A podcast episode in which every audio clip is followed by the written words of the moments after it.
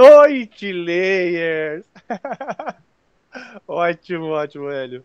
É bem Bibotalk. Graça e paz, pessoal. Sejam bem-vindos ao Segunda de Lei, tópico 2 do capítulo 3. Ó, que introdução. E a gente vai refletir um pouquinho sobre o tópico estrutura e direção. Beleza? Páginas 63 a 66. É, só para fazer uma nota aí rápida, no último encontro a gente ficou de falar até a página 62. Me perdoe se, como eu chego atrasado, às vezes eu não pego todo o contexto, né? Então, eu acredito que a gente não caminhou, não caminhou nesse tópico relação entre o pecado e criação, mas é, é um tópico bem pequeno, então a gente consegue, né, depois ou, ou durante, lembrar algumas coisas que foram ditas para nos dar um suporte nesse diálogo aqui agora que a gente vai fazer. Mas é só um ponto, acho que eu posso estar equivocado, mas depois vocês me corrijam, porque foi o que me pareceu. Mas, gente, o tópico é pequeno, leiam, por favor. É, tem muita coisa lá que dá para aproveitar e faz sentido na leitura do estrutura e direção. Então, para começar, é legal a gente só entender o resgate que o autor está fazendo aqui quando ele inicia o primeiro parágrafo, fazendo essa colocação, né? Talvez seja útil reforçar esse ponto pela introdução dos dois termos técnicos mencionados anteriormente, que terão um papel-chave no restante dessa discussão: estrutura e direção. Então, se a gente for lá na página 21 e 22, eu gostaria muito de ler com vocês o que ele diz nas páginas 21 e 22, antes da gente começar aqui a pensar um pouquinho, isso vai ajudar bastante a gente a pensar, na verdade, sobre o, o tópico, é o que ele diz lá no último parágrafo, a partir do a distinção entre filosofia. Aí eu vou continuar lendo aqui, só para vocês saberem o que ele vai falar. Diz o seguinte: a distinção entre filosofia e teologia talvez possa ficar mais clara se introduzirmos dois conceitos-chave: estrutura e direção. Olha que legal, ele está usando esse termo lá no comecinho do livro, né? Para introduzir o que é uma cosmovisão. Aí ele continua. A filosofia pode ser descrita como aquela disciplina científica abrangente, orientada para a integralidade, cujo foco está estru na estrutura das coisas, ou seja, na unidade e diversidade das coisas criadas. Ponto. A teologia, a teologia sistemática cristã, por outro lado, pode ser definida como a disciplina científica abrangente, orientada para a integralidade, que tem o seu foco na direção das coisas, ou seja, no mal que infecta o mundo e na cura que pode salvá-lo. Continuando, a filosofia cristã olha para a criação à luz das categorias, página 22, básicas da Bíblia. A teologia cristã olha para a Bíblia à luz das categorias básicas da criação.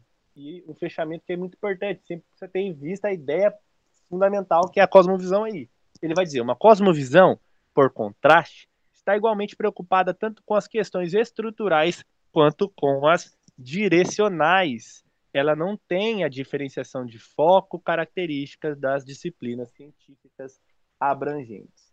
Só para a gente entender uma coisa, é que ele antes disso vai tratar, ou depois vai tratar, da necessidade da gente entender o que é filosofia e o que é teologia, e que ambas têm o seu papel na vida do cristão, tá? Mas como ele explicou lá, uma se preocupa de uma forma e a outra preocupa-se de outra maneira, beleza? Aí a gente volta lá sobre estrutura e direção, só para a gente relembrar o que ele vai falar acerca disso, né? Por isso que ele faz a introdução esclarecendo esses tópicos. Então, basicamente, o que é a estrutura, o que é a direção. Na página 63, a gente vai encontrar o que ele está querendo dizer com isso. Então, a estrutura refere-se à ordem da criação.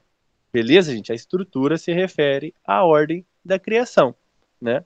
E a direção, assim, é, é, é, é o finalzinho lá do, do primeiro, do segundo parágrafo. Ele vai dizer assim: a direção, assim, sempre envolve duas tendências que se movem a favor ou contra Deus. Então, a partir dessa colocação que ele está fazendo aqui, ele lembra a gente que ele já tem tratado que é estrutura e direcionamento desde o começo, e a partir dessas definições que ele faz, ele traz uma questão para a gente, tá, pessoal? É, eu queria perceber, saber de vocês se vocês entendem dessa maneira. Que desde o começo, a gente falando de cosmosão, falando de criação, falando de lei, isso tem ficado mais claro para vocês? Vocês têm olhado para a criação de maneira diferente? Vocês têm olhado para o direcionamento da, da criação de maneira diferente? Como é que vocês têm percebido toda essa construção, toda essa imagem que ele vem criando desde o começo até aqui? Eu queria saber se isso tem mudado a cosmovisão de vocês, se a estrutura, se a direção das coisas tem sido, tem ficado mais clara, beleza? Aí quem quiser compartilhar alguma coisa para a gente partir daqui, é, se vocês quiserem comentar como isso tem se aplicado na vida de vocês, se desenrolado na vida de vocês, vai ser um prazer saber como está sendo, beleza? Fiquem à vontade.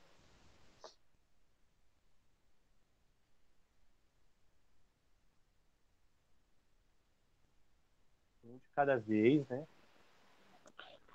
Como, como a gente até trocou uma ideia antes, a, uma das coisas que esse um livro mais me pega nessa questão de estrutura e direção é perceber que a estrutura original dos projetos, mesmo que o seu resultado não seja bom, perfeito e agradável, a estrutura básica é sempre a partir da criação de Deus que é essa questão da praça. Eu lembro que antes de ler o livro, eu e minha esposa passávamos por lá, porque tem um lugar que a gente gosta de comer, inclusive eu gosto mais que ela, e a gente ia para esse quiosque comer, e a gente ficava olhando a praça, falando, cara, não tem nada a ver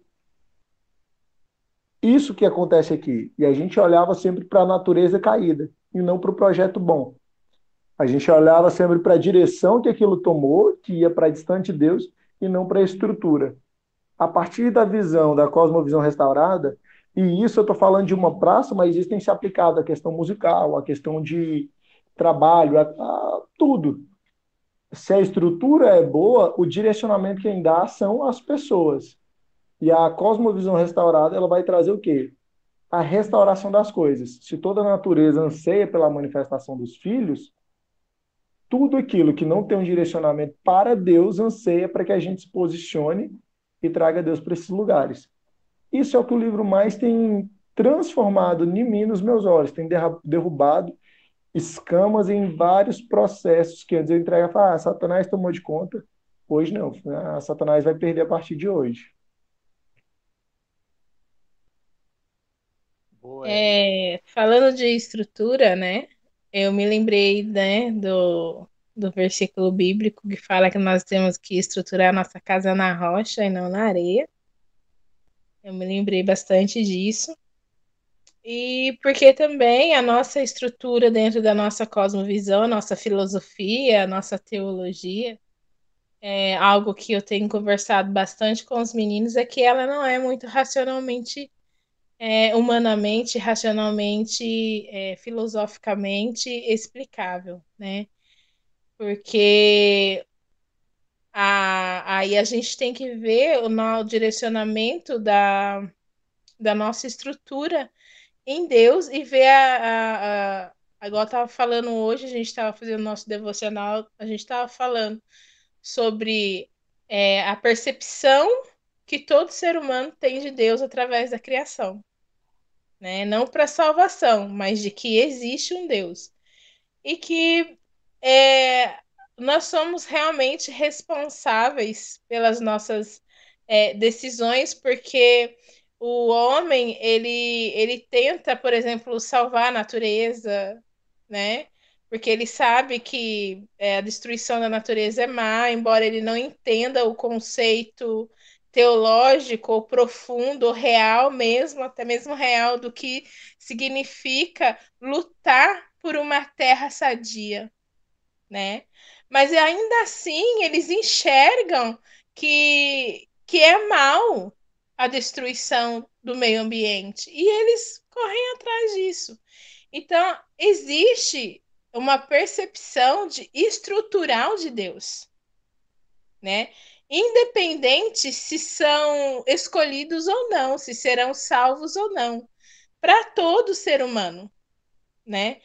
E essa ordem, eu, eu falei para né, eu falo para ele, falei assim, ó, a partir do momento que a gente entende que nossa mente é finita, a no, não, a nossa mente é limitada e 100% corrompida, só isso para o ser humano deveria bastar para para ele buscar a Deus, né? Mas não é suficiente porque não tem o conhecimento de Deus, embora tenha a percepção e o entendimento de que existe um Deus criacional, né? Então, aonde a estrutura cristã ela está? Na razão, na fé, na na, na, na, na, na razão ou na fé. Na emoção? Na emoção, né? Nós achamos aqui um ponto que dá para gente. Uma das pessoas estão muito ligadas no sobrenatural. Eu era uma dessas pessoas que se não houvesse um sobrenatural, Deus não estava ali no meio, não conseguia ver o extraordinário do ordinário, né? E são linhas divisórias. A nossa estrutura é a maneira de vermos a, a criação de Deus ou vermos Deus na criação debaixo de uma visão salvífica, regenerada, restaurada já, é, é, é diferente da estrutura de quem tem só a percepção de Deus. Então, acho que isso é muito importante. E a direção que isso dá às nossas vidas é, ela é ímpar para cada um, né? Porque mesmo nós sendo cristãos, salvos no Senhor, o entendimento de Deus, a revelação pessoal de Deus, nos leva a uma vida individual com o Senhor que nos leva a direções juntas e diferentes ao mesmo tempo, unificadas e, e diferentes, né? Porque Deus é, eu acho isso uma das, das coisas mais belas. E quando você reúne é, todas um pouquinho dessas direções, aquele que é mais focado na oração e aquele que é mais focado na, puramente na palavra, aquele que é mais focado puramente no poder, aquele, entendeu? Quando você faz aquela essa junção, parece que a gente se completa, gente. É uma coisa assim muito boa. Por quê? Porque Deus está presente em todas essas formas de direção é, que guiam é, a ele, né? Ou que vem dele direcionando as nossas vidas. Sempre tem alguma coisinha que o Espírito Santo dá aquele gancho. Sempre tem um que uns é voltado para a oração mesmo, é, outros é mais mesmo para a palavra. Uns Deus abre o entendimento de uma forma extraordinária e é muito bonito de se ver. Mas o que eu falo para os meninos é que a, quando Deus se revela, é, eu falei para ele uma das coisas que o ser nenhum ser humano na face da Terra consegue definir é o que é santidade. Eu falei, não existe um ser humano ainda não vi um teólogo que defina santidade com a mesma revelação que é quando Deus nos dá a percepção, o entendimento que Ele é santo. Cara, não vi nenhum teólogo conseguir descrever santidade com, a, com palavras que realmente digam sobre a santidade de Deus, de quando Deus dá o entendimento que ele é santo. Cara, eu falo para eles, eu falei assim, aquele entendimento, quando a sua mente abre e, e entende que Deus é santo, colocar em palavras isso, então a nossa estrutura ela, a, ela está em Deus, graças a, a Ele, né? E no, o direcionamento dele para as nossas vidas são unificados e diferenciados, rico em diversidade. É isso. Amém, Kiel. Carlos, fala aí. Interessante que a Raquel falou sobre santidade. Eu, estudando a Bíblia, né? Eu fiquei admirado é, de como é descrito santidade na Bíblia, né? Porque a santidade, pela Bíblia, é que tudo que você vai fazer, pensar, qualquer atitude sua tem que ser pensando no bem comum, acima de tudo, pensando se você vai, aquilo que você vai fazer, vai pensar, vai falar, vai ofender a Deus ou vai ofender algum próximo seu. Ou seja, a santidade é atitudes pensadas no bem comum. Quando você faz as coisas pensando que vai ser bom para as pessoas. Você pode se excluir, mas você não pode excluir Deus e o seu próximo. É, é isso que a Bíblia diz de santidade. Às vezes eu falo, eu sou santo, sou santo. Tudo bem, se você, tudo que você fizer, você pensa, Deus vai gostar, vai ser bom, vai ser de acordo com Deus, vai ferir alguém, não vai machucar ninguém, vai ser legal para todo mundo. Se você pensar dessa maneira antes de agir, está buscando a santidade. A Bíblia ensina dessa maneira. Eu achei tão legal aquela falando, porque é o que a Bíblia diz. Santidade é atitudes pensadas no bem comum. Amém. Não são aparências, né? Se trata de essência. E a essência ela traduz né, em atos reais, assim. Muito louco. Eu tava pensando em tudo que já foi dito aqui, né? O Hélio falou sobre essa ideia de um olhar para um mundo diferente. A gente, o homem caído, ele tende a olhar a humanidade sempre, né, de cabeça para baixo. É, ele nunca está em pé diante dela, né? Ele nunca, nunca quer olhar ela da maneira que ela é mesmo, porque é aquilo que a, que a Raquel falou. Deus é percebido, né? E Deus ele é, ele ele tá ali, mas a gente não o adora, a gente não o reconhece como o Deus da criação, como o Senhor ali soberano sobre todas as questões, porque existe isso mesmo que ela falou, um problema estrutural e um problema direcional, né? É, eu acho interessante, porque a Kel falou sobre essa questão do da, da vida no espírito, né? Daquela coisa do, do, do extraordinário, né? Que a gente de fato vê por aí e tal. É, eu não sei se vocês já passaram por isso. Eu já vi crentes assim muito preocupados em falar que o terremoto foi um castigo de Deus, mas o nascer do sol não faz tanto sentido para ele, né? Ele consegue ver o juízo de Deus no terremoto, mas ele não consegue ver a beleza de Deus no pôr do sol. Então, é, eu acho que quando existe esse problema estrutural que a Kel estava falando, né, que a gente acaba, o mundo acaba confundindo, não sabe muito bem como enxergar o mundo, né, que era até um problema do L, foi um problema meu, acredito que foi um problema de todo mundo aqui. É, o direcionamento das coisas eles são muito confusos, né? A gente não tem um direcionamento que, como ele vai dizer mais para frente, fiel às escrituras, né? fidedigno à palavra de Deus. E aí entra na questão da santidade, que é muito legal, porque não se trata muito do que eu estou fazendo, mas do porquê eu estou fazendo. Né? O pastor Alan, é, ele comentou algo parecido, né? O pastor reverendo Eufrase também, ontem no domingo, enfim. É, Hélio, só vou esperar o Samuca falar e tu fala, beleza? Samuca. Não, mas o Hélio levantou a mão primeiro. Ah, foi? Eu achei que era. Foi. Por favor, então. Democracia aqui. Manda, Hélio. Tá com o áudio. Calma aí. é porque eu vim aqui no quarto. É, tem uma das orações que eu tenho ela colada no meu guarda-roupa. Uhum. E aí ela vai, ela vai em direção a isso que a gente está falando, que é número 6. Calma aí. Número 6, 24 e 25. Yahvé, o Eterno, te abençoe e te guarda. Faça o Senhor resplandecer o seu rosto sobre ti e te agracie. Que o Eterno revele a ti a sua face de amor e te conceda a paz.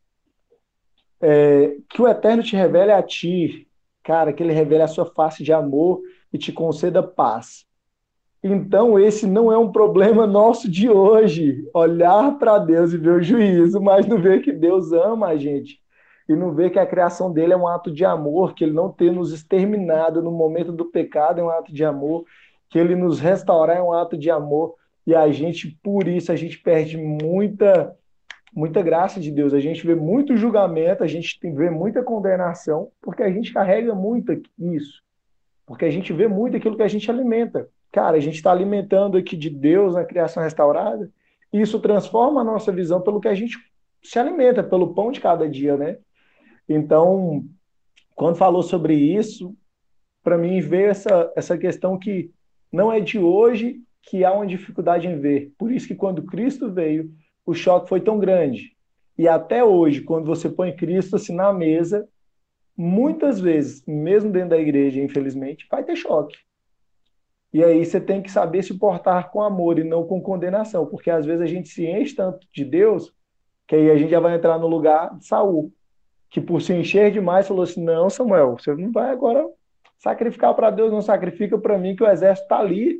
Se você não sacrificar para nós aqui, minha imagem vai ficar feia". E a gente pega o altar, a gente pega o trono.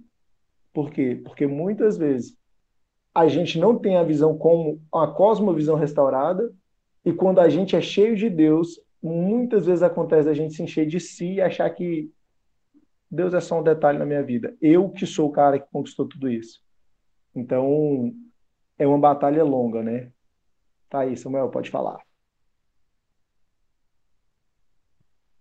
Bacana. É legal o essa oração, que me fez lembrar também do texto li hoje, é, em Salmos, Salmos 14, né? Começa dizendo: Disse o nécio no seu coração, não há Deus.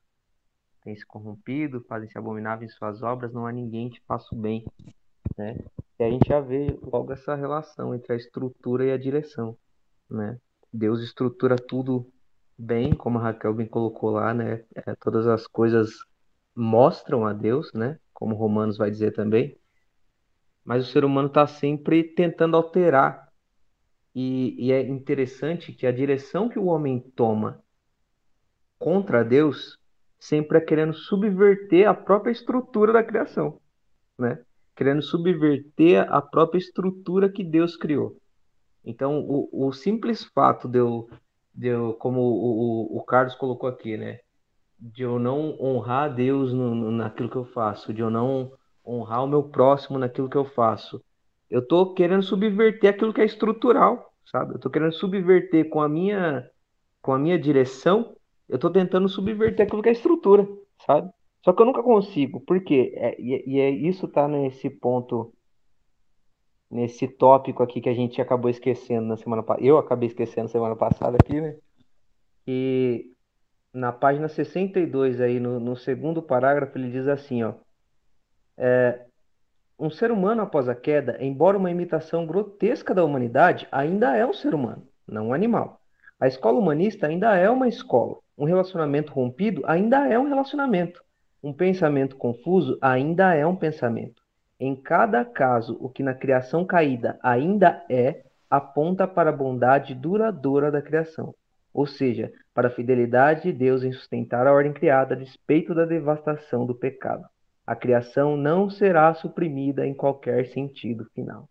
Então, o que a gente vê é que, por mais que o ser humano tente deturpar a estrutura, a estrutura vai sempre estar lá, sabe? Deus está sempre lá. O relacionamento, mesmo que esteja corrompido, ainda é um relacionamento. O casamento, mesmo que esteja um fiasco, ainda é um casamento. Foi Deus que estruturou, sabe? E isso é maravilhoso da gente ver. Isso é, é a graça de Deus sobre as nossas vidas mesmo. Tem como, como não tem o que falar, né? É a gente viver num mundo que a gente vive onde tudo está cada vez mais deturpado e a gente ainda encontrar pessoas que louvam essa estrutura, que louvam essa boa criação que Deus fez, é, é, graça de Deus, sabe? É graça de Deus. Porque a gente vê lá que ninguém é bom, mas ainda assim a gente ainda consegue ver, sabe? A glória de Deus no pôr do sol, a gente ainda consegue ver. Isso é maravilhosa a graça de Deus sobre as nossas vidas. Amém muito louco, né? Porque a gente não consegue mudar aquilo que Deus criou. Não tem uma passagem que diz que o homem não pode desfazer aquilo que Deus ajuntou, né? Quando ele vai falar do, do casamento, aquilo que Deus uniu. Deus não pode, o homem não pode separar. Assim, ele separa, separa, mas a ideia é que o que Deus faz, a sua estrutura, toda a instituição estipulada e definida por Ele, nós não temos capacidade, por mais corrompida que ela esteja por conta do pecado, nós não temos essa capacidade. Né? E viver enganados acerca disso é não ser santo, né, Carlos? é não sermos santos, né? É não viver em santidade, porque viver em santidade corresponde a uma vida em obediência e total dedicação e direcionamento uh, de glória, de louvores para Deus, não para nós, né? Eu vou viver meu casamento assim porque me faz melhor, me faz bem, né? Viver dessa maneira contrária à de Deus. Isso está totalmente errado, corrompido, fora da curva, né? Por assim dizer. Então vamos seguir? Beleza. Agora tem um ponto muito importante, a gente já está fazendo isso, que é falar do pecado. A gente precisa deixar claro para o mundo o problema do pecado, né? E a gente consegue. Ah, o Eric só mandou uma mensagem aqui, gente. Perdão, ele hoje eu não estou muito bem de saúde. Então, no final a gente ora pelo Eric. Se alguém puder comentar aí no grupo depois, por gentileza. É, então a gente vai entrar agora, já que a gente entendeu o problema e a gente está falando dele, né? A gente está falando de uma estrutura é, que o homem corrompe, de um direcionamento distorcido, é, desviado, né, um termo mais comum a nós, daquilo que nós né, entendemos como que é correto. Ele vai falar o seguinte nesse último parágrafo da, da página 63, que a gente vai ver no próximo capítulo, como a redenção em Jesus Cristo, ele é o antídoto e decisivo, antídoto, perdão, completo e decisivo para a distorção criacional e como ele renova a possibilidade para a verdadeira obediência. Fora da redenção, no entanto, os efeitos devastadores do pecado na criação também são contidos e neutralizados. Deus não permite a desobediência do homem conforme a sua criação num caos absoluto. É só para a gente também pontuar isso que é muito legal. A, a nossa leitura, né, é, do livro, ele tem caminhado da seguinte forma, né? A narrativa é essa: criação, queda e redenção. Vocês forem olhar os, os três tópicos, os três capítulos do meio, é exatamente isso, tá lá. A gente entende que é cosmovisão, depois fala de queda, fala de, de, de, de redenção, perdão, fala de criação, queda e redenção. Então ele vai trazer isso, olha, o problema é esse, tá? Deus criou, o problema é esse e a solução é essa. A solução é Cristo. Né? E ele deixa isso muito claro para nós. Então, sempre importante a gente entender a narrativa das Escrituras, que ela também é criação, queda, redenção. Mas aí a gente olha para a redenção e a gente vê que ela foi firmada antes de qualquer ato criativo de Deus, né? De qualquer fiat ou fiat do qual nós tanto debatemos lá.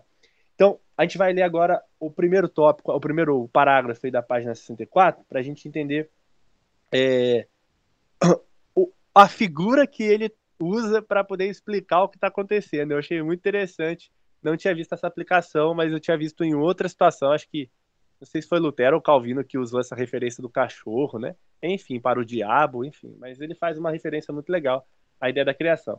A criação é como uma corrente que mantém um cachorro feroz sob controle. Se não fosse pela corrente, o cachorro, a humanidade caída, escaparia causando um dano incalculável e provavelmente provocando a própria destruição. A redenção nessa imagem é o poder misterioso pelo qual o dono do cachorro persuade a se tornar amigável e cooperador, para que não mais force a corrente, mas busque direção nela. Cara, assim, a gente está vendo que o problema é grande, a gente está vendo que a dificuldade ela é visível, o pecado está aí, né? mas o Deus de toda a criação, ele não perde o controle, né? Ele ainda se revela como aquele que doma, ou do, doma e controla e mantém tudo, né, no seu devido lugar, ainda que muita coisa errada aconteça.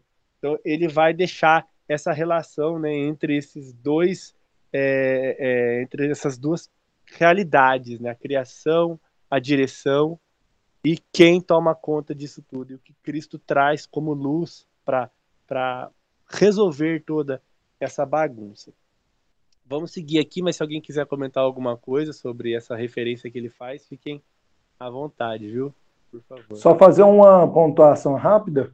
Fala, é. é aqui ele fala o seguinte, né? Uh, e provavelmente provocando a própria destruição.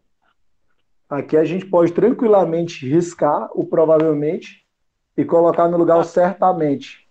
Sim. Porque o homem certamente, certamente causará a própria destruição se se distanciar de Deus. Exato. Exatamente. Continuando, então, no final do parágrafo, ele vai fazer uma outra pontuação acerca da estrutura, né? E como a estrutura, ela vai ditar muitas coisas aí né, a partir daquilo que nós cremos e aquilo que a gente tem falado até agora. Então, ele vai dizer o seguinte: a estrutura de todas as hipóteses criacionais é, persiste a despeito de sua perversão direcional. Essa estrutura, ancorada à fidelidade de Deus, coloca um limite na corrupção e na escravidão forjadas pelo mal. Então, é possível ver a beleza da criação, é possível ver, ver a boa mão de Deus, a graça de Deus, o favor de Deus, tudo quanto Deus faz né, e opera ao preservar a sua obra criada. Né? A gente falou um pouco de preservação, de sustentação, ou é, é, tinha até um termo melhor para isso, agora eu me esqueci, o desenvolvimento da criação. Né? Então, para os cristãos, isso é notável, né? É, e para aqueles que não conhecem a Deus, aqueles que não confessam a Deus, a gente volta mais uma vez para o texto de Romanos 1, né? O texto em que vai dizer para nós que por causa da criação, simplesmente, os homens são indesculpáveis. Porque os homens não tributam glórias ao Deus Criador, porque pervertem a criação. Elas adoram a criação em vez do Criador. Elas corrompem, elas trazem um direcionamento equivocado acerca daquilo que é criado, aquilo que é estruturado para ser vivido de maneira né, a agradar e a bendizer a Deus. Beleza, gente? Alguém quer comentar alguma coisa sobre este parágrafo? A gente continua porque a gente vai entrar numa parte boa aí. Não? Então, beleza. A gente vai falar agora de graça comum. Beleza? A gente vai aqui no página 64 ainda. Ele vai tratar né, dessa tradição teológica e trazer para a gente alguns conceitos né, que os teólogos usam para poder explicar isso que a gente está falando. Né? É, como isso se mantém belo, bom, sendo que isso foi corrompido, sendo que isso foi né, deturpado pelo pecado. Vai falar que Deus manifesta a sua graça comum, né? E o que, que é a graça comum de Deus? Ele vai explicar. Por causa da bondade de Deus para com todos os homens e mulheres, tanto crentes, tanto crentes como não crentes, a fidelidade divina à criação ainda produz frutos na vida pessoal, social e cultural da humanidade. Acredito que muitos de vocês já disseram, eu já disse muito isso. Falei, cara, aquele ímpio dá um show muito crente por aí, sabe? É, aquele ateu, aquele é, pagão, ele é muito mais comprometido com a religião, com a seita, com a filosofia de vida dele do que nós para com Deus.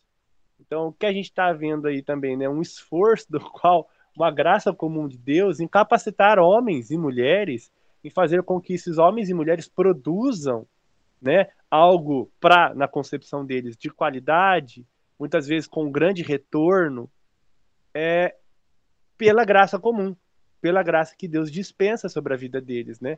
Possibilitando, né, um terreno, um terreno dar o fruto, uma árvore dar o fruto, condições de plantio, condições de produção industrial, condição de pensamento, de produção literária e por aí vai, né? Se alguém tiver alguma outra referência para compartilhar e alguma experiência que teve também dentro dessa dessa dessa realidade da graça comum, por favor, podem ficar à vontade para compartilhar porque acredito que todos nós nos deparamos com essa capacidade, né, que Deus nos, nos dá é, no dia a dia, Deus dá aos homens ímpios e crentes no dia a dia, na vida comum. Tenha vontade.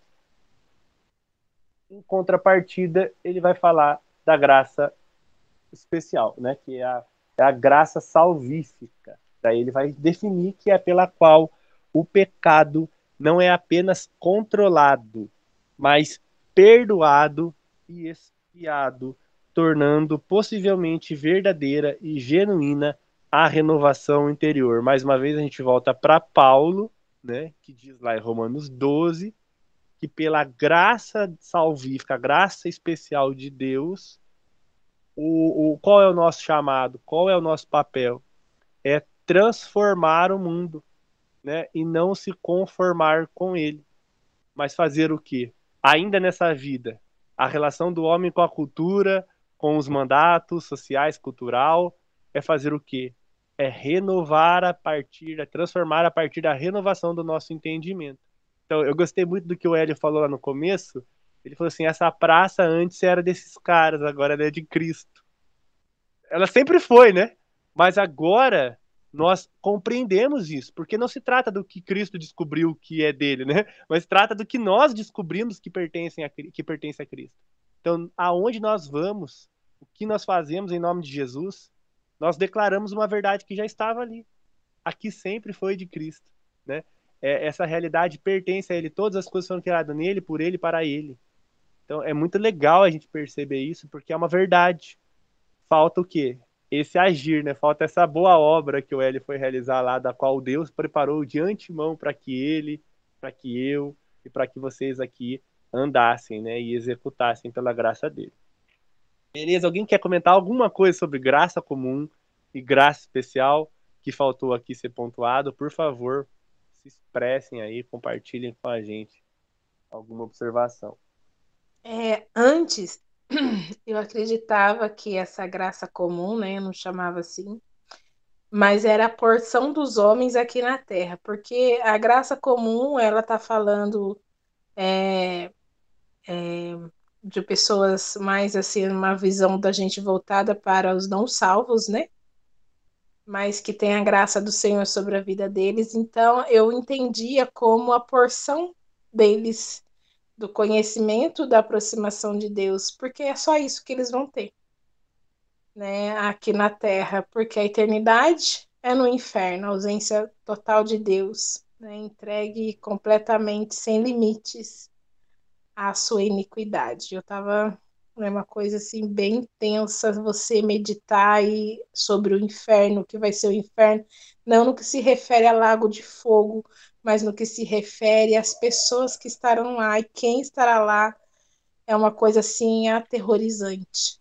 Então a graça comum, ela é a revelação, faz parte da revelação de Deus a toda a humanidade, né? Seja de forma pode colocar perceptiva e é a porção de cada um. A graça comum também, ela se manifesta, a gente pode ver o salmista reclamando bastante, né? Do, hum. da pessoa que se dá bem. Ah, você não tá a vendo prosperidade que dos eu ímpios, né? Aqui? Eu tô sendo honesto, o outro tá sendo desonesto e o outro que se dá, tá se dando bem, né? Como eu já ouvi isso, gente do céu. Ah, isso não vale, não dá. Por que, que Deus não faz alguma coisa, né? É, por que, que é o perverso que se dá bem? Então, é, é o salmista também questiona Deus com relação a isso, a graça comum. A gente se sente meio que afrontado com a graça comum. Ele não merece nem a sua graça comum, Senhor. E isso também se traduz na nossa iniquidade, né? Porque somos egoístas, né? Nosso egoísmo, infelizmente. Mas a gente se sente bem incomodado, principalmente quando a gente está inserido no contexto quando a graça comum de Deus é revelada na vida do, do ímpio, e o ímpio está agindo como ímpio, ele não é, não é a graça comum manifesta, é, é, por exemplo, assim, com bondade. Eu conheço pessoas de um coração assim tão benevolente, tão bom, tão gracioso, pessoas com personalidades assim que você fala, nossa, só precisava de Jesus. Precisa de tudo, na verdade, né? Mas a personalidade da pessoa é de uma é de um encanto, gente. A, a maneira, a, a pessoa tem a graça de vencer cada coisa, pecado até mesmo, e que a gente às vezes tem tanta dificuldade, a pessoa passa por aquilo. Eu me deparo também, né, que eu conheço muitas mulheres, eu me deparo muito com isso também. A graça comum até mesmo para se distanciar mesmo de pecado, gente. Isso, a gente passa até vergonha, mas é mais ou menos por aí mesmo. E, e assim, mas a gente, eu posso dizer que, né, a, eu tenho dificuldade de ver, principalmente quando a gente vê pessoas queridas ou a mim mesma inserida no contexto em que o ímpio está é, recebendo. Eu tenho a graça especial e a gente tira o foco disso, a gente perde o olhar, é onde o Pedro falou, né? A gente não consegue viver é na nossa cosmovisão totalmente bíblica, é impossível ainda para nós. Mas é, a graça comum é uma maneira de Deus se revelar a todos os homens e estender realmente, como o livro está dizendo, a sua bondade a todos os homens. Tchau, é, falar. Gente, não precisa parar de falar porque eu tô querendo, não, porque eu falo demais. Mas eu não resisto a um Jeremias 12. Jeremias é um dos livros que eu mais gosto. Coitado de Jeremias. Profeta Versículo... chorão, você? Profeta do caos. Eu gosto da. Eu não gosto, não, na verdade, eu acabo dando mais notícias porque as pessoas às vezes faltam bom senso. Mas Jeremias 12, 5 e 6 é puramente isso aqui. Ora, Jeremias. Jeremias vai lá e fala, né? Tu és justo, ó Yahvé, quem sou eu para questioná-lo? Contudo, eu gostaria de discutir contigo sobre a tua justiça. Por que o caminho dos ímpios prospera? Porque todos os traidores vivem sem problemas. E aí, Deus fala para ele no versículo 5: Ora, Jeremias, se te propusestes a correr com os seres humanos e te cansaste, como poderá competir com os cavalos? Se tropeças mesmo em terreno firme e seguro, o que fará nos matagais junto ao Jordão? A gente muitas vezes olha para aquilo que o ímpio, aquilo que o, que o outro tem, e esquece que Deus tem algo para nós, que foi planejado desde antes da criação, da, de chamar, sabe, tudo a existência, ele já tinha o nosso nome escrito. Então, mas tem algo que, assim, para mim é, é diferencial, é um marco na minha vida eu vim a gostar de ler a Bíblia, eu vim aprender a ler a Bíblia e amar a Deus, não dentro da igreja, mas dentro de uma escola de filosofia que não acredita em Jesus como Deus, mas como um mestre, assim como Maomé. Só que lá as pessoas viviam tão intensamente a espiritualidade que eles vivem, que eu comecei a ler a Bíblia e fazer o link do que eles falavam com a palavra, até o ponto que eu falei, cara, daqui para frente não dá mais. Eu vivi dois anos dentro desse lugar para mim foi um lugar, como eu digo, era fácil ser bom. Porque na igreja eu não acho fácil. Eu acho que é um exercício. Mas lá não, lá você chegava tinha sempre alguém assim. Sempre sorrindo, sabe? Essa pessoa com cara de sorriso, ovelha com cara de ovelha. Só que eles não tinham a Cristo. Lá um cara de 22 anos, eu completei 30 dia 14, virou para mim e falou assim: Hélio, não adianta. Se você ver todos os céus e não conseguir trazer nada para a terra, você viveu tudo isso errado. Porque tudo que você vê de Deus, tudo aquilo que você vê de espiritual, tudo aquilo que você vê do céu, é para ser trazido para a terra. Tudo aquilo que a gente lê sobre a restauração é para trazer para a natureza caída.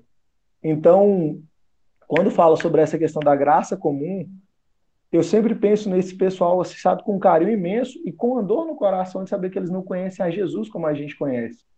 Porque do amor que eles têm é contagiante. O sorriso é mais forte do que eles mesmos imaginam.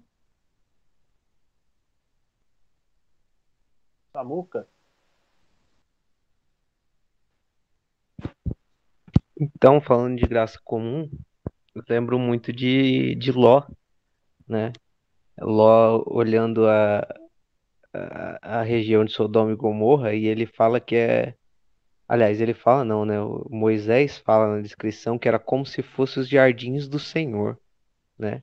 Então Ló olha para isso, né? Só que lá atrás, lá no, no, no capítulo 15, Deus tinha falado que ele só estava aguardando a maldade da, de Sodoma e Gomorra se encherem para ele destruir essas cidades, né? E isso é, isso é muito louco, cara, porque é, é, é isso do começo ao fim a gente vai vendo que, que a cidade dos homens vai, vai prosperando, né? É, culturalmente, vai tudo dando certo, enquanto o povo de Deus está ali, é, são ainda é, cuidadores de ovelhas, são ainda naquele, naquele, naquela situação rural, não tem muito desenvolvimento, e a gente acaba pegando nessas questões mesmo. Mas por quê? Porque aí a gente enche os olhos, sabe? Ló encheu os olhos quando viu o, o que parecia o jardim do Senhor, sabe? Só que aí é que tá, a promessa de Abraão era muito maior, sabe? Do que um, uma simples campina. E essa é a graça da gente ver a graça comum de ver os ímpios prosperando e saber que o nosso consolo, nosso descanso é muito maior, sabe? Que o nosso tesouro no céu é muito maior. E, e, e é louco porque no, no, no, Salmo, acho que foi a Raquel que citou do Salmo, de Asaf, né? Que ele, ele fala que entende, entendeu a situação quando ele entra no, no templo, né? Quando entra no templo, ele vê o fim dos ímpios, né? E é essa questão. O Ló só foi entender o que, que ele tinha feito quando ele viu o fim de Sodoma e Gomorra, sabe? Mas Abraão esperou, confiante na promessa, sabe? E, e a graça é essa, sabe? De a gente entender que a nossa promessa é muito maior do que essa graça comum, a nossa graça é especial, sabe? A gente é especial por Cristo ter nos escolhido. Isso é maravilhoso, cara. Maravilhoso demais. Amém. Carlos, fala aí. É, esse, esse problema de Asaf, de Jeremias, mesmo de Ló aí, é de ver a prosperidade do ímpio, né? Existe até hoje, sempre existiu, né? A gente já viu muita gente se perguntando e perguntando para a gente, mas por que isso, né? E eu sempre falo para as pessoas assim, mas pensa bem, se todo mundo que servisse a Deus fosse abençoado, saúde, riqueza, tudo, e quem não servisse fosse sofrido, pobreza, doença, Deus estaria condicionando as pessoas a servi-lo. E aí não seria por vontade, sim por condicionamento. E Deus não quer isso. Deus quer exatamente o contrário. Deus quer que você opte por ele, independente da circunstância. Agora, ele não pode condicionar, senão não teria graça. Senão ele fazia todo mundo, punha no redondo, não deixava pecar desde o começo. Então a prosperidade sempre vai ser, vai como diz, o sol para o justo e para o ímpio, e o, a chuva para um justo e para o ímpio, e não vai ter jeito. Agora, é lógico que, em questão de prosperidade financeira e tudo mais, existe também um, um, um, pessoal que é bastante esperto em negociar, existe também muita gente que enrola muita gente, que trapaceia, mas existem pessoas que sabem aplicar bem seus, seus recursos. Então, agora, Deus não pode condicionar, né? Tipo assim, ah, isso não me serve, eu vou sacanear ele, vou deixar ele sofrer e passar de necessidade, doença. Aquele me serve, eu vou abençoar. Aí todo mundo tava lá na igreja, tudo bonzinho. Não tinha ninguém ruim mais nesse mundo. Aqui, ó, fala aí. É por isso que tem algumas igrejas cheias, né? algumas? tá cheio de igreja cheia. Isso é sacanagem, Samuel. Mas é, acontece, é, partindo, acontece. Da par... partindo do princípio que o Samuel falou que a nossa esperança ela não é terrena e ela é eterna, né? Isso é bíblico. É, aí a gente cai na, naquilo que há uma diferenciação. É que eles não sabem ainda do que o Carlinho falou. É que eles não sabem ainda, mas pela fé, a nossa vida basicamente é isso. A nossa vida é eternidade sem sofrimento, sem dor, sem tristeza, sem doença. E a deles é o quê? É iniquidade da sua forma mais pura, né? É inferno. Então, é, se a gente olhar pelo lado do que o Samuel falou, né? Então, é condicional, sim, é. A, a bênção é só do. A bênção final é dos, dos salvos e dos não salvos não é. Não é bênção. Mas eu, eu, eu tenho conversado com o Senhor, porque é um dos versículos que eu gosto muito, que é viver os bens do Senhor na terra dos viventes. Né? Eu falo para o Senhor, foi Jesus, eu estou na terra dos viventes, né? E eu quero viver com a minha família os bens do Senhor na terra dos viventes. E eu falo para o Senhor, eu não te peço que o Senhor me tire o tempo de chorar, o tempo de sofrimento, porque há um tempo determinado para todas as coisas debaixo do sol, como o Senhor disse. Mas é, se você vê, Abraão teve tempos de choro, né? É, os pais da fé tiveram, é, apóstolo Paulo teve, mas ele, apóstolo Paulo diz ser viver feliz em toda qualquer circunstância, na bonança e na escassez. Isso quer dizer que ele viveu os bens do Senhor na terra dos viventes também, embora ele tenha vivido o tempo da escassez. Mas ele vivia o tempo da escassez, mas ele não permanecia no tempo da escassez. Então, isso é uma outra coisa, assim, que nos leva a, a, a orar ao Senhor, me leva a orar ao Senhor. O tempo que a gente passa, por exemplo, como determinada tribulação. Porque eu falo para o Senhor, eu não te peço, Senhor, que não me dê tribulação, porque neste mundo tereis aflições, Senhor. Eu te peço que o Senhor não me perturbe nela. É. Então, é, é, que o Senhor me livre dela, para que eu viva os bens do Senhor na terra dos viventes, para eterno peso de glória, futuro de glória aí. Então é isso. É, essa é a minha cosmovisão, tá? Eu falo diante do Senhor que fez Jesus. Eu quero. Eu falei, Senhor, seria perfeito assim. Eu queria a, a prosperidade dos pais da fé e o poder dos apóstolos. Puxa vida! Ia arrebentar. Não ia. Se prepara que a casa vai encher, viu? Prosperidade também é de família. Vai nascer criança pra rodo. Ô, Samuca, tinha levantado a mão, desceu. Não, eu, eu tinha levantado antes, aí tava ainda, eu abaixei. Mas já foi, já, eu já falei o que eu queria falar. o Hélio também tinha levantado, baixou. Tô, tô aqui, doido pra falar. Fala, pra variar. Cara, eu tenho uma visão um pouco diferente e eu vou seguir na linha da Raquel, porque Mateus 10 e Lucas 10, eles vão falar assim: vão e anunciem que é chegado o reino de Deus. Sabe? Todas as Assim, eu, normalmente eu oro bastante na hora do almoço, e são raras as vezes que eu não falo, Deus abre as portas do reino para que a gente, sabe, não só entre, mas esteja diante de ti. Porque nós vivemos uma vida ruim, como o Carlos falou, ah, tem gente que usa da maldade para enganar outras pessoas, mas as pessoas que são enganadas normalmente são enganadas pela maldade do coração delas. Quando você vê uma proposta de uma pirâmide, quem cai na proposta da pirâmide é quem é ganancioso e acha que vai multiplicar ali só, sem o esforço e sem o trabalho. Então, no momento em que nós deixamos, esse sábado eu preguei na minha igreja, na rede de jovens, e olhando para a galera de 15, 16 anos, eu falei: Senhor, dai-nos uma vida sem pecado, mas dai-nos a entender que uma vida sem pecado não é uma vida sem graça, é uma vida sem dor.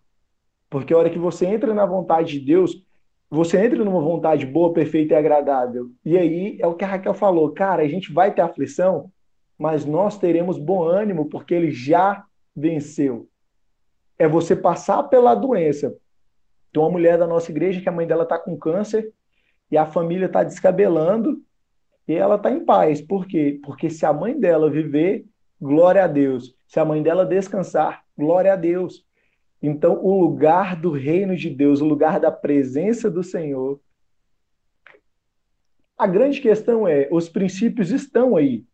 Todos podem seguir. Se você for ver quando, quando roubam a arca da aliança lá no Antigo Testamento, depois de Josué, não lembro o livro, o que, que eles fizeram? Eles falam, sede forte e corajoso. O mesmo princípio que foi falado três vezes para Josué só no primeiro capítulo, eles vão e utilizam do princípio de Deus para trazer a arca da aliança na, diante deles.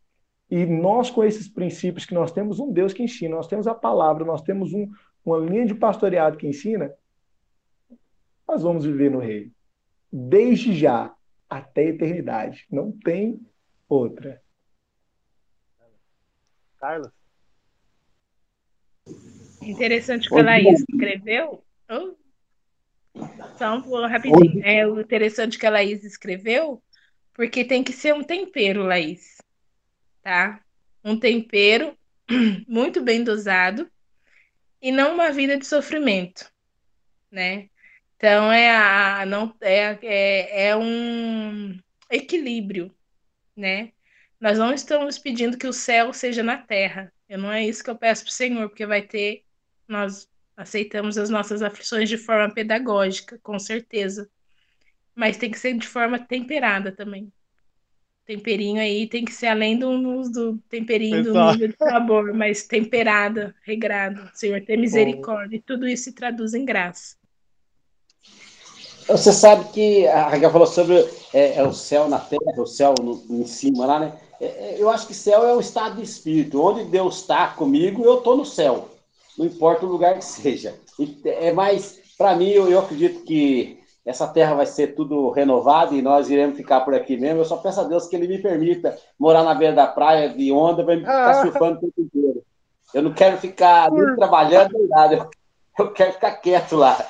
Mas não mais que isso, não sou que nem um amigo meu, que ele falei para ele assim, oh, acho que a gente não. Ele falou assim, depois a gente for para o céu, a gente vai voar. Eu falei, acho que não. Ele falou, mas eu quero voar. Eu falei, ah, mas você não vai voar, pensa bem, se todo mundo voar, Deus não vai conseguir arrebanhar tudo, um vai estar em Júpiter, outro em Marte, não vai dar. Ele falou, não, mas se for, for para ir lá sem voar, eu não quero ir. Ele falou para mim, acho que eu não vai voar lá, não. Mas é interessante que é, realmente o reino de Deus é chegado a nós. Eu vivo o reino aqui. O sofrimento é, para o cristão não é regra, não é regra. Tipo assim, ah, todos os cristãos têm que sofrer? Não, não é regra as coisas para nós parecem um pouco mais difícil mesmo. Por quê? Para a gente ver o agir de Deus. Senão você não tem graça, senão você não consegue nem ver Deus no negócio. É tão fácil que eu mesmo faço sozinho. Então você tem que ver o agir de Deus. Por isso as coisas às vezes se tornam um pouco mais penosa, mas não é regra. Aí eu sei disso. Você fala assim, ah, mas existe lá que Jesus falou, no mundo tereis aflição, tem de bom ânimo. É, ele falou lá, né, no final, em João, João 16, 33. Tenho-vos dito isso para que em mim tenhais paz no mundo tereis aflição, mas tem de bom ânimo porque eu venci o mundo. Eu pensando nesse, no mundo tereis aflição, eu penso que a aflição ali, que Jesus falou, eu venci o mundo. Eu tenho que pensar mais ou menos assim, o que que Jesus venceu? O que afligia Cristo?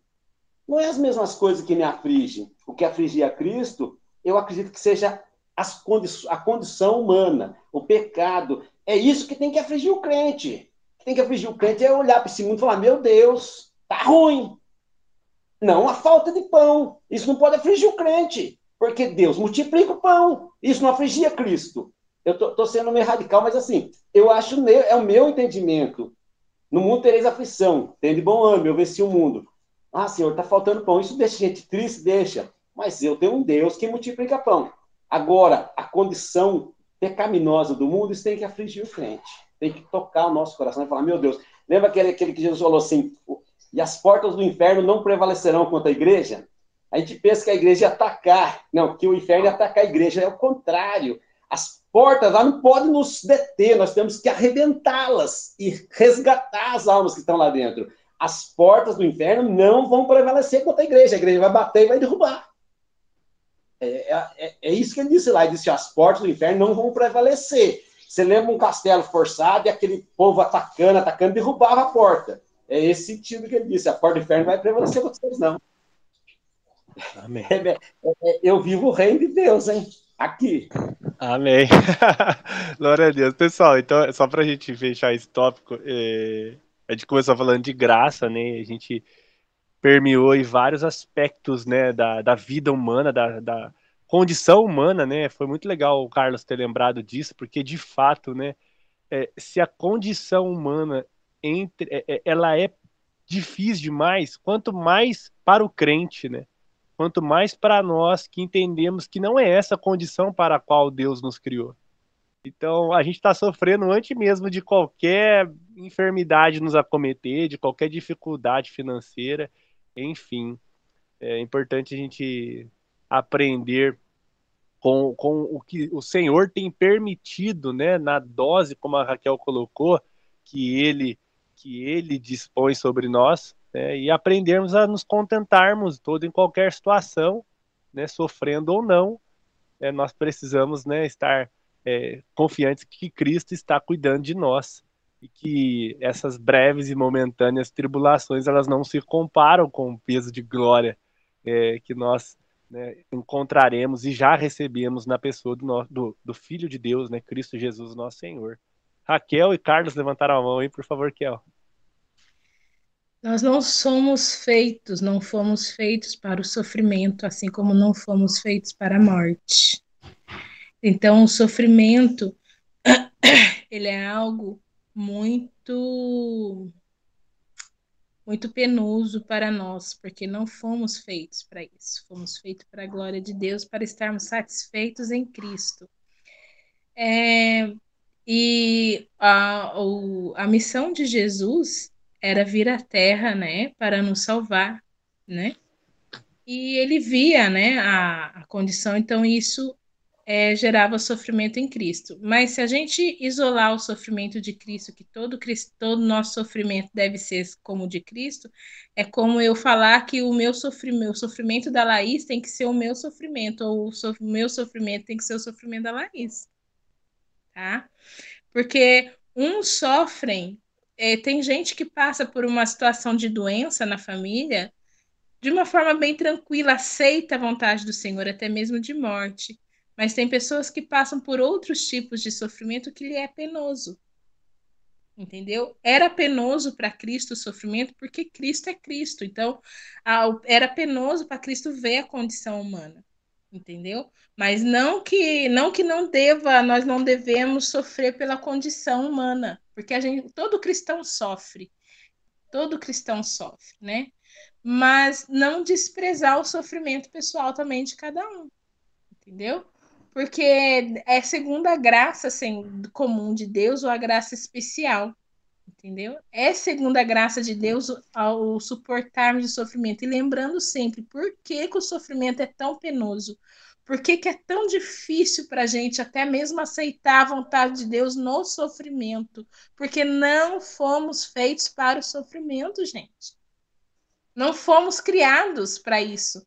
Fomos criados para ser plenamente satisfeito em Deus, em Cristo, e ter alegria constante. Então, eu acho que seria um ponto válido e a meu horário, meu horário já deu. Valeu, Kiel. Carlos vai complementar, Carlos? É, você vê, eu estava pensando, né? É que eu estava falando, e antes dela falar, eu estava pensando sobre quando Jesus chegou lá na, no sepulcro de Lázaro, né? E tem lá, né? E Jesus chorou. E as pessoas falam assim: olha como ele amava Lázaro, ele chorou. Pode ser que sim, por ele ser humano, pode ser que ele tenha sentido uma tristeza. Eu, eu, apesar disso, eu não acredito que Jesus chorou pela morte de Lázaro, tá? Eu vou falar que eu não acredito e eu vou dizer por quê. Eu, eu, eu sou amigo, por exemplo, do, do, do Chico. Aí o Chico morreu. Mas eu vou lá para ressuscitar ele, eu vou chorar para quê? Eu vou ressuscitar o cara. Não tem por que eu chorar por isso. Ah, vou chorar pelo Chico, depois vou mandar ele levantar. Tem lógica isso? Não tem lógica. Eu trabalho dentro da lógica, eu sou muito na lógica. Então, por que Jesus chorou? Eu penso comigo, isso é pensamento meu, né? Que foi de olhar a situação do homem. Ele pensar, eu não criei o homem para isso. E olha onde eles estão, olha como eles estão.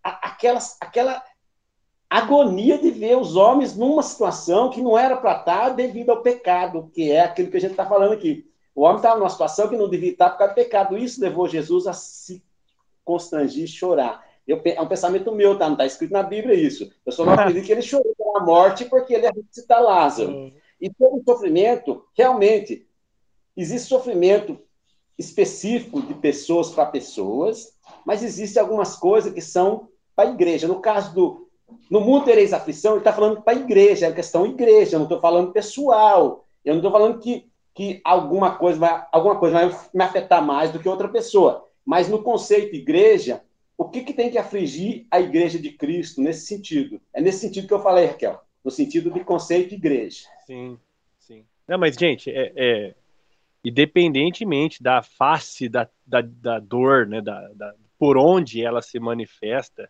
sempre vai ser expresso né, de uma forma mas revela-se condição humana do pecado, né? Um ser humano caído, um ser humano pecador, as dores, as, os flagelos, o que o Carlos colocou, eu achei incrível, Carlos. Foi exatamente esse ponto. Tem coisas que são para a igreja. Porque, olha, serão perseguidos por causa do o amor que vocês têm por mim, por causa do meu nome. Cara, o ímpio não sofre por amor a Cristo. O crente, sim, sofre por amor a Cristo. Só queria lembrar de uma passagem que eu acho muito legal, a parábola do filho pródigo, né? É, para mim, a, as duas graças estão sem, sendo bem manifestas, né? A graça comum ao filho que fica e a graça especial ao filho que volta. Então, depois vocês pensam um pouco sobre isso, mas é Lucas 15 lá. É, a, a realidade das graças ali. O ímpio não está satisfeito com a graça comum. E o crente nunca estará satisfeito sem a graça especial. Então, olha que paralelo, olha que é chocante para nós, né? Porque não adianta, não, não, a graça comum não salva, né? Assim como a criação não salva. O que salva é Cristo, graça especial. Fora disso não há salvação, né? Então é legal a gente, poxa, refletir sobre a profundidade das coisas que a gente está falando aqui, né? Profundidade da criação, profundidade da dor, profundidade de tudo que nos cerca, nos rodeia. E a gente tem um Deus que está soberano, intacto, justo, belo, amoroso sobre tudo isso, sobre tudo que acontece. A gente vai acelerar um pouquinho, que eu não sei se você vai poder permanecer, eu vou acelerar um pouco. Não vai poder? Não. Se quiser se despedir, então, porque eu ia acelerar para você aproveitar e pegar tudo. Vai então, vou ficar. Vai, Pode ir. Vamos lá. Bom que você gasta tudo essa coisa que você está pensando aí dá dormir tranquila. então vamos lá, gente. Só para a gente entender o que, que para que serve a graça comum e a graça de, especial de Deus. Olha que interessante. Ainda na página 64, ele vai falar que Deus nunca desiste da sua criação. Ele revela a graça comum como um sustentador de todas as coisas, do ímpio, do, do, do salvo, de, da criação, da planta, do animal. E ele revela a graça especial como algo para manifestar o seu poder e a sua vontade de maneira soberana e dar testemunho da sua santidade, da sua, do seu propósito, do seu plano de salvação. Enfim, aí a gente vai ler o seguinte: a gente não pode confundir as coisas, né? A gente, aí ele fala, a gente devemos chamar a atenção para o fato de que precisa, de que a precisa distinção entre estrutura e direção é da maior importância para a visão de mundo bíblico. Por isso que a, que a Raquel comentou lá atrás, falou assim, mas eu estou ouvindo todo mundo falar sobre isso, todo mundo fala a mesma coisa porque isso é muito importante. Lembra quando a gente começou falando sobre cosmovisão? Aí todo mundo fala sobre cosmovisão porque é muito importante. Então a gente tem que falar mesmo, né? Aí continuando, é, o problema, né, a, a, intenção de definir bem os termos e o que cada coisa representa, ele vai dizer assim: a gente evita o erro, né, esse erro equivalente de reduzir a direção à estrutura e conceber a dicotomia bem mal como intrínseca criação. Né, a gente colocou uma criação boa, uma criação mal, uma realidade boa, uma realidade mal, a gente começa a dicotomizar tudo e a gente está errado quando a gente faz isso, né? Aí ele coloca aqui, o resultado é que algo na boa, algo na boa criação é declarado mal. Cara, a gente está declarando mal a criação de Deus. Olha que loucura, né? Aí ele vai dizer isso, que isso é uma forma de gnosticismo, e a gente já tratou do gnosticismo disso, e como, e como isso está rondando, né? E a gente tem que perceber isso, tem que se atentar a isso, ele vai falar o seguinte, lá na página 65, gente, eu vou acelerar coisa de 5, 10 minutos no máximo, mas vocês podem me cortar, beleza? Ele vai dizer assim, lá no primeiro parágrafo da página 65, parece haver um traço gnóstico enraizado no pensamento humano, que faz com que as pessoas culpem alguns aspectos da obra da mão de Deus por todas as aflições e desgraças do mundo em que vive, né? A doença é culpa de Deus. Já ouviram falar, né? A morte é culpa de Deus. É, e nunca uma resposta do nosso pecado. E nunca uma consequência dos nossos atos pecaminosos, né? Enfim, ponto. A gente vai pular agora pro, pro, pro último parágrafo aqui, que ele vai dizer assim: a culpa do mal não pode ser colocada sobre a criação, mas somente sobre a queda. A gente comentou agora há pouco, acho que a Raquel até tinha saído, como é importante a gente falar sobre a queda, sobre a corrupção do homem, sobre a natureza caída, porque é o que ele colocou lá atrás. Porque a gente vai entender que a redenção é a obra de Jesus Cristo de restaurar toda essa realidade, toda a natureza, toda a obra criada. Mais uma vez, afirmando o ponto, cara para a gente entender o que é esse mal, o que é essa realidade. Ele diz o seguinte: o mal não é inerente à condição humana, né? Raquel colocou bem isso. A gente não nasceu para sofrer, a gente não nasceu para morrer. O mal não é inerente à nossa condição humana. Houve um certo tempo uma boa criação e haverá novamente. Olha a restauração aqui. Consequentemente, a restauração da criação não é impossível. Eu tenho alguns familiares que dizem assim: Jesus não volta mais. Porque ele já veio e o pessoal matou ele. Ninguém matou Jesus, não. Ele se ofereceu, ninguém tem esse poder. Quando prenderam Jesus, Jesus disse: se não fosse Deus de dar poder, Pôncio Pilatos, se não fosse Deus, ninguém faria nada. Muito menos crucificar o Filho de Deus, sabe? Então, se todas as coisas aconteceram, porque Deus, Deus quis revelar soberanamente e perfeitamente a sua obra e mostrar para nós o quão pecaminoso nós estávamos, o quão pecaminoso nós somos e o quão caro é o preço pela vida. E ele faz isso de maneira perfeita. mostrando o seu filho perfeito, né, morrendo em nosso lugar. Para caminhar para o fim, eu quero muito, gente, as considerações finais de vocês. Eu vou ler duas citações aqui. A primeira é: a estrutura de algo é a lei que está em vigor nele, e nenhuma repressão ou perversão terá êxito em anular a sua presença e o seu efeito. É legal que essa ideia de presença e efeito é aquilo que o é basicamente aquilo que o pastor Alan falou sobre a semente. A semente é um ato e um potencial, uma potência. A, a criação, ela é um ato de Deus e ela tem uma potência que a gente nem imagina. Mas a gente só quer ver o pecado e a gente quer corrompê-la e declará-la má. E a gente está errado quando a gente faz isso. Aí a última colocação, e aí eu libero para os irmãos, desculpa a correria, mas é Deus força a sua reivindicação sobre nós na estrutura da sua criação, qualquer que seja a nossa direção. Amém? Ou seja, nem, como disse Jó, e olha que Jó sofreu e entendeu muito bem o que era estrutura e direcionamento, né? É, e é legal que se aplica muito bem à vida dele. Ele diz assim: é, Eu conhecia só de ouvir falar, né? Agora os meus olhos te veem e ele compreende que nenhum dos planos de Deus podem ser frustrados. Ou seja, não era o que Jó, o que Jó fazia, o que os filhos deles faziam, o que os amigos disseram ou não que aconteceu, mas o que o propósito de Deus queria revelar sobre a vida dele e, pra, e para nós acerca da obra de salvação de Cristo Jesus, em Cristo Jesus. Então, pessoal, fica aí, né, esse, essa, esse, esse passando, essa visão panorâmica sobre estrutura e direção é, e como Deus né, se revela em todas essas coisas. E quem quiser, por favor, fazer as suas considerações finais, por gentileza, fiquem à vontade. Pode mandar a bala aí, gente. Querem ler outro trecho, por favor, fiquem à vontade também. É a hora de vocês